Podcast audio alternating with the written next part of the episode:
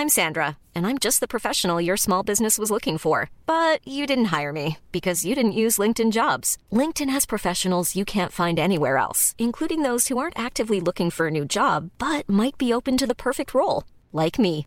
In a given month, over 70% of LinkedIn users don't visit other leading job sites. So if you're not looking on LinkedIn, you'll miss out on great candidates like Sandra. Start hiring professionals like a professional. Post your free job on linkedin.com/people today.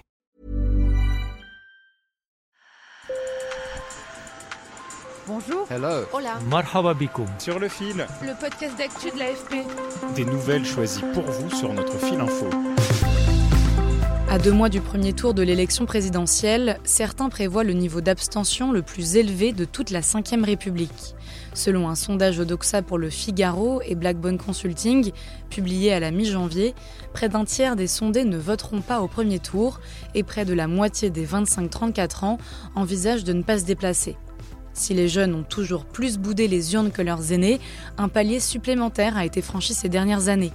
Clara Guillard en a parlé avec Céline Braconnier, directrice de Sciences Po Saint-Germain-en-Laye et spécialiste de l'abstention. Sur le fil. ceux qui sont nés à partir de la, de- de- des années 80, à partir de la fin des années 80, culpabilisent moins que les générations précédentes de s'abstenir. Ils ne se rendent aux urnes qu'à la condition de savoir pourquoi ils le font, en comprenant les enjeux d'une élection, en étant satisfaits par euh, l'offre qu'on leur propose. Et euh, si ça n'est pas le cas, ils n'y vont pas. Ils sont prêts à jouer le jeu. Et là, ce qui leur manque à eux, ce sont des clés. Car comprendre les enjeux des élections n'est pas toujours simple. D'ailleurs, les jeunes sont les électeurs les plus irréguliers. Ils se déplacent moins pour les élections régionales, par exemple. 87% des 18-24 ans n'ont pas voté en juin dernier.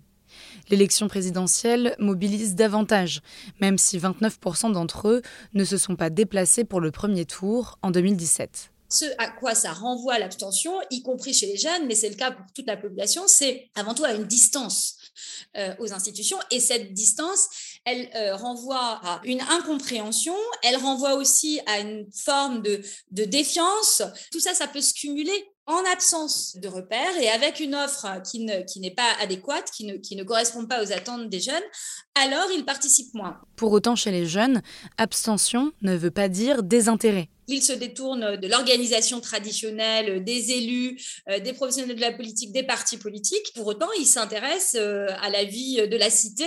Ils ont euh, des opinions, la plupart du temps très construites euh, sur euh, le fonctionnement de notre société. Ils ne sont pas euh, moins intéressés que d'autres catégories d'âge. Il faut qu'ils inventent les canaux parce que ceux qu'on leur propose ne leur conviennent pas. Céline Braconnier nuance, la jeunesse est plurielle et la participation politique des jeunes dépend de leur milieu social et de leur insertion dans la société. Mais au-delà des questions sociales et de leur volonté de participer aux élections, les jeunes se heurtent aussi à un système d'inscription sur les listes électorales parfois peu lisible. Ils sont inscrits automatiquement là où résident leurs parents et n'ont souvent pas le réflexe de se réinscrire lorsqu'ils quittent le foyer pour faire leurs études. On estime qu'en 2017, 43% des 25-29 ans étaient mal inscrits sur les listes électorales. On est une des seules démocraties euh, au monde à avoir une procédure d'inscription qui euh, est préalable à l'exercice du droit de vote et qui euh, génère de la malinscription. On approche une proportion où il y a à peu près un jeune sur deux, un tout petit peu moins qu'un jeune sur deux, qui n'est pas en situation de voter facilement à côté de chez lui. Et donc, évidemment, ça crée un obstacle supplémentaire à la participation. Donc, quand vous avez des, des, des problèmes d'identification des enjeux, quand vous quand vous comprenez pas bien, quand l'offre ne vous convient pas et qu'en plus pour pouvoir voter, il faut fournir un effort supplémentaire de déplacement, eh bien, vous comprenez bien que euh, ça puisse être rédhibitoire. C'est pas avec des procédures techniques qu'on ramènera les jeunes vers les urnes, c'est pas avec des procédures techniques qu'on réenchantera la politique, mais quand même, si on peut faciliter la participation, alors euh, on se donne euh, un, levier, en tout cas, de facilitation du vote et de baisse de l'abstention, au moins pour quelques points. Sur le fil revient demain. Merci de nous avoir écoutés et bonne journée.